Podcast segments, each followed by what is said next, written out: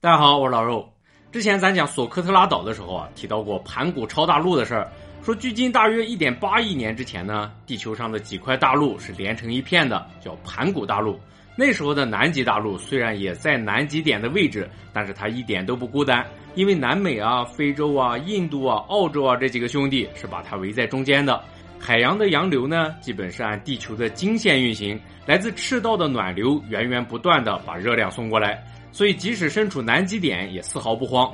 侏罗纪时期的动植物啊，是该有的都有。目前至少已经发现了三个属的恐龙曾经生活在南极大陆上，那也是相当的生机勃勃了。不过后来呢，地球的板块运动改变了这一切。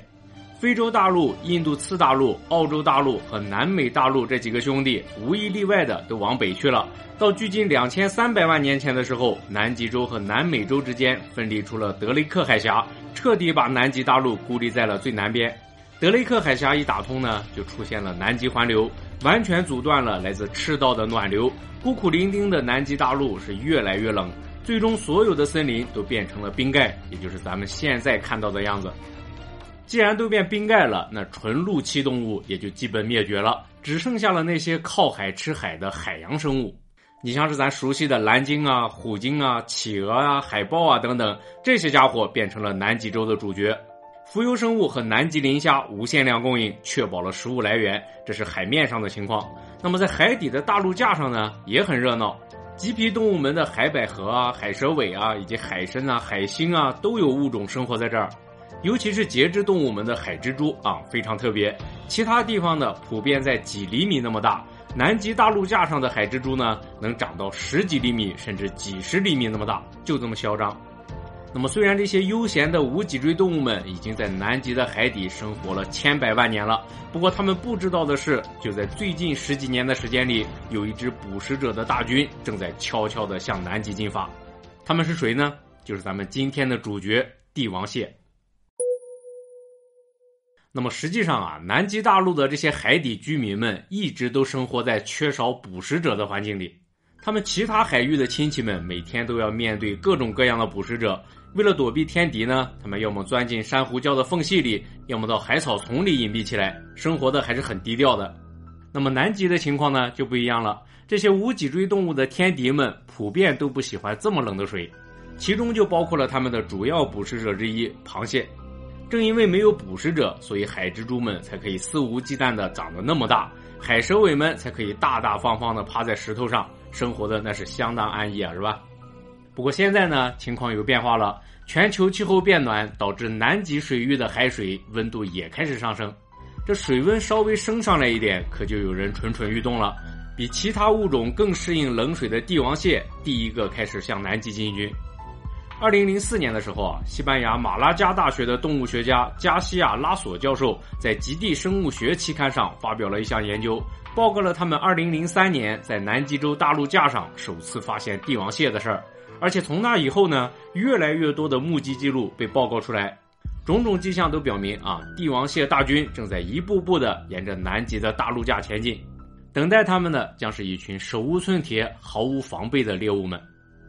那么，在帝王蟹原来的栖息地呢，猎物们要么长着硬壳，要么浑身带刺儿。想要吃它们的话，多少还是得费上点功夫加工一下的。不过来到南极之后，帝王蟹们发现啊，这儿的伙食实在是太爽了，猎物们就跟已经烤熟了、撒好了孜然一样，抓起来就可以往嘴里塞，非常非常方便。它们不但没有坚硬的外壳，而且还没有珊瑚礁和海草可以躲。面对这些千百万年以来祖祖辈辈都没有见过的铠甲巨人，可以说南极的海底居民们就跟当年的美洲土著人一样，不可能有任何的抵抗力。那么，究竟这些进击的帝王蟹会对南极的生态造成什么样的可怕后果呢？这是科学家们最担心的事儿，因为在地球的另一端，帝王蟹们早就有前科了。说位于斯堪的纳维亚半岛的挪威很有意思，它有一条极其蜿蜒曲折的海岸线，有多长呢？长度竟然达到两点一万公里。那么在这条海岸线的最北端有一个地方叫北角，这儿也被认为是整个欧洲大陆最靠北的地方。那么说在北角这儿啊，有一条有趣的分界线，东边是巴伦支海，西边是挪威海。有趣在什么地方呢？就是如果你在巴伦支海抓到一只帝王蟹，那你必须把它放回到海里，否则就会被罚款。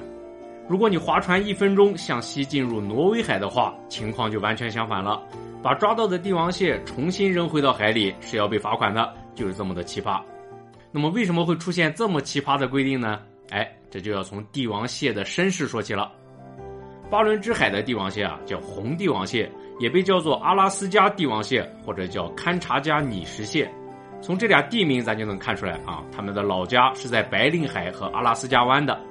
红帝王蟹呢，是所有帝王蟹当中体型最大的一种，最大的个体呢，腿的跨度甚至能达到一米八左右，体重能超过十二公斤。它是已知的一百二十一种帝王蟹当中最常见的物种。目前市场上百分之九十的帝王蟹都是红帝王蟹，红帝王蟹肉质甜美、鲜嫩多汁，所以价格非常昂贵，跟各种龙虾一样，也深受各位美食主播的欢迎。所以关于吃这一块，咱就不多介绍了。那么鉴于帝王蟹这么一种美食的属性呢，六十年之前发生了一件事儿。说一九六零年代之前的时候啊，位于苏联西部的巴伦支海里面还没有红帝王蟹。因为主要大城市，你像是莫斯科啊、圣彼得堡啊这些城市都在西边，所以巴伦支海的渔业对苏联的食物供应来说就显得非常非常重要。相比之下呢，遥远的白令海虽然渔业资源很丰富，但是把白令海的渔获跨越九千公里运到莫斯科显然不太现实。在这么一种情况下，为了解决主要大城市的食物供应问题，有人干了一件大事儿。这个人的名字啊叫尤里奥尔洛夫，是苏联的一位动物学家。他在一九六零年秋天的时候，成功的把九只雌性红帝王蟹从白令海空运到了巴伦支海，人为的制造了一次物种入侵。而且在随后的十年时间里，陆陆续续又有三千只红帝王蟹被投放到了附近的克拉湾里。从此以后，这个全副武装、实力强大的新物种就算定居下来了。那么全新的环境对于远道而来的帝王蟹来说是一个什么样的感觉呢？打个不太恰当的比喻啊，就跟一个饿极了的彪形大汉走进了只有他一个客人的自助餐厅差不多。你想啊，在白令海和阿拉斯加的时候，好歹还有其他帝王蟹跟他竞争猎物呢。到了巴伦支海之后呢，就他们哥几个。既没有竞争对手，也没有老家的巨型章鱼来吃它们，而且贝类啊、海胆啊、海星啊，甚至鱼卵啊等等这些食物，放开了吃也吃不完，简直是太爽了。再加上雌性帝王蟹超强的繁殖能力，这就让它们像野火燎原一样，沿着海岸线迅速蔓延。到一九九零年代的时候，就已经出现在了挪威海。到二零一一年的时候，它们的数量已经由当初的三千只被预估到了五千万只，非常的惊人。说到这儿啊，有观众要问了：说帝王蟹养殖的这么成功，当地的渔民们应该高兴坏了吧？哎，事实上并不是这样。为什么呢？主要有两个原因。一个是在巴伦支海这边，帝王蟹是受挪威和俄罗斯双边渔业协定保护的，你得有授权才能捕捞帝王蟹，而且每年还有配额的限制。实际上，大多数渔民并没有获得这个授权。另外一个呢，就是帝王蟹的破坏力啊，实在是太恐怖了。本身就个头大、吃得多，而且还不挑食，用“所到之处寸草不生”来形容一点都不为过。随着海底出现越来越多的荒漠，就导致包括鳕鱼在内的其他渔获数量开始下降。所以，即使对于有捕蟹权的渔民来说，以鳕鱼的减产换来那点帝王蟹的配额，到底划不划算呢？这也是个问题。其实，挪威这边啊，态度还是很明确的。他们非常担心这种入侵物种会继续向西蔓延，想要尽可能的减少帝王蟹的数量。只不过因为跟俄罗斯有渔业协议啊，所以在巴伦支海的范围内只能按定额捕捞，不能多捕，这才出现了刚才咱提到的北角以东限制捕捞，北角以西鼓励捕捞的怪现象。好吧，虽然挪威政府一门心思想要阻止帝王蟹，但是哪有那么容易啊，是吧？科学家们就给泼了一盆冷水。他们说，帝王蟹不仅食性广泛、繁殖能力强，而且对海水温度和盐度的适应范围还非常广，所以它们一定会继续扩散下去，预计会在一百年之内到达欧洲最南端的直布罗陀海峡。那么实际上呢，后来的观测记录也印证了这个说法。二零零九年的时候啊，挪威南部的韦斯特兰附近海域出现了帝王蟹的目击记录，这个位置啊，距离英国和法国的海岸线可以说只有一步之遥。所以就有人调侃说，看来已经没有办法阻止这最后一支苏联红军席卷欧洲大陆了。好了，接下来啊，咱具体来说说帝王蟹交配和繁殖的事儿。说帝王蟹的预期寿命呢，大约在二十到三十岁，在四到七岁的时候性成熟。进入交配期的雌性被认为会以体型作为择偶标准，它倾向于选择个头更大的雄性。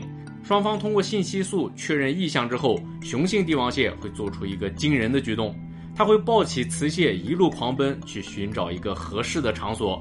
然后俩人就这么一直抱在一起，甚至会长达两周的时间。而且在完事儿之前呢，谁都不会去吃东西。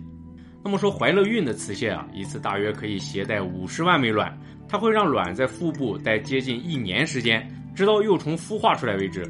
这跟咱之前讲的同为抱卵亚目的龙虾非常相似。刚孵化出来的幼虫呢，其实跟小虾更像一点，腹部还舒展在外面，需要经过若干次蜕皮之后，才能变成螃蟹的样子。虽然一次孵化的数量非常多啊，不过它们大部分会被以浮游生物为食的鱼类给吃掉，只有少部分才能长大成蟹。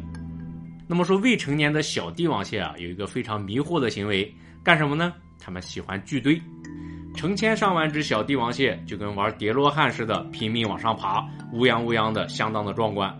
那么它们为什么要聚成一堆呢？哎，科学家们有这么几个猜测。一个是因为小帝王蟹还不够强大，单独行走江湖非常危险，所以靠人多势众来对抗捕食者。另外也有研究说是它们蜕皮的时候聚在一起，就算捕食者趁虚而入，也只能攻击其中一个，而偏偏每个人都觉得倒霉的不会是自己，是这么一个心理。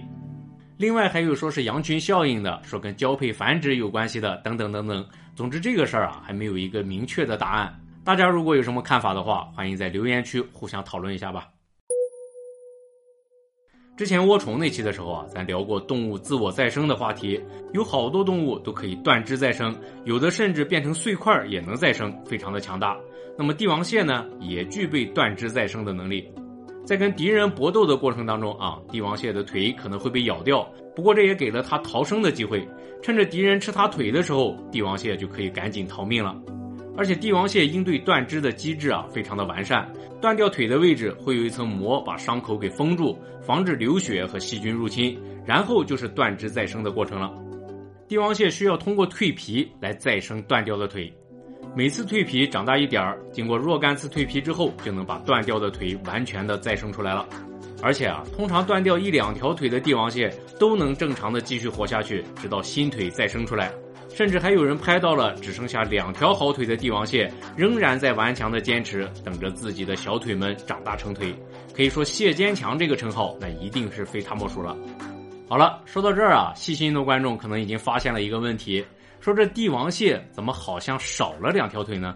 不是说断掉之后少了两条腿啊，就算完整版的帝王蟹也少两条腿。你想啊，普通的螃蟹都是两个钳子八条腿，是吧？帝王蟹呢，它是两个钳子六条腿，怎么看都有点别扭。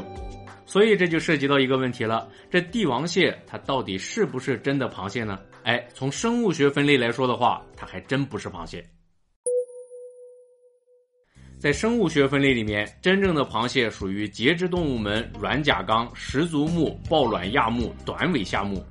从这个名字咱就知道了。也就是说，螃蟹啊，它并不是没有尾巴，而是尾巴缩短之后折叠起来了。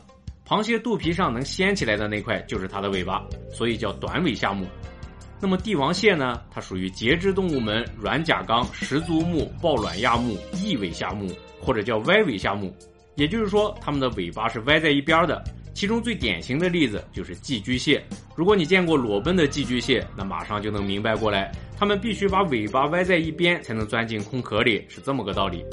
所以说啊，虽然寄居蟹的名字里有个“蟹”字，但是它跟帝王蟹一样，并不属于短尾下目，也就算不上真正的螃蟹了。那么接下来就是重点了，说科学家们的研究表明啊，帝王蟹很有可能就是从寄居蟹演化来的。有点不可思议是吧？一个弱小到躲进空壳里，一个强大到吃光一切，这反差实在是有点太大。哪来的勇气说他们是一家人呢？哎，证据主要来自于解剖学领域。科学家们通过对比寄居蟹和帝王蟹的解剖学特征，发现了足够多的相似性，由此推断帝王蟹是从寄居蟹演化来的。当然了，你像是淋巴系统啊，或者血液循环系统啊，这些相似性对于咱们外行人来说，实在是很难搞懂。不过有一个特征是显而易见的，就是雌性帝王蟹的肚皮。普通螃蟹的肚皮那都是左右对称的，雌帝王蟹的肚皮呢，它并不对称。这个不对称性就被认为来自于寄居蟹的歪尾巴，祖上流传下来的，所以就变成这样了。不过比较奇怪的是什么呢？就是雄性帝王蟹的肚皮对称性就很好，没有歪在一边，所以这个问题还有待进一步研究。另外啊，就是腿的数量，既然帝王蟹也属于十足目，那就说明它也得有十条腿，怎么少了两条呢？这是因为它们最后面两条腿已经退化了，并且缩到了壳里，而且我觉得很有可能啊，这也是它们祖上落下的毛病。你想啊，寄居蟹总往壳里钻，前面的腿还可以伸出来走走路什么的，最后面的腿呢就一直卡在壳里，天长日久的退化掉一对也是可以理解的，是吧？当然了，不管是不是这个原因造成的，至少帝王蟹和寄居蟹之间看起来还是很有渊源的。那么最后啊，咱再说一个非常蹊跷的事儿，就是在异尾下目里面呢，其实并不是只有石蟹科的帝王蟹把自己进化成了螃蟹的样子。另外还有两个科也已经完全螃蟹化了，一个是铠甲虾总科的雌蟹科，另外一个是澳洲寄居蟹总科的澳洲寄居蟹科。相信看到这些家伙的长相，谁都会把它们当成螃蟹。不过仔细一看呢，都有点问题。首先腿的数量对不上，少两条腿是普遍现象。另外雌蟹科的家伙们竟然还长着长触须，这一下就把它们虾的身份给暴露了。还有就是猎柱虾总科的蹲龙虾。虽然它们还没有完全变成螃蟹的模样，但是很明显也已经在朝螃蟹方向努力了。假以时日的话，修成正果应该是没有任何问题的。那么，为什么不同的物种在不同的进化路线上都不约而同的把自己变成了螃蟹呢？这引起了科学家们的兴趣。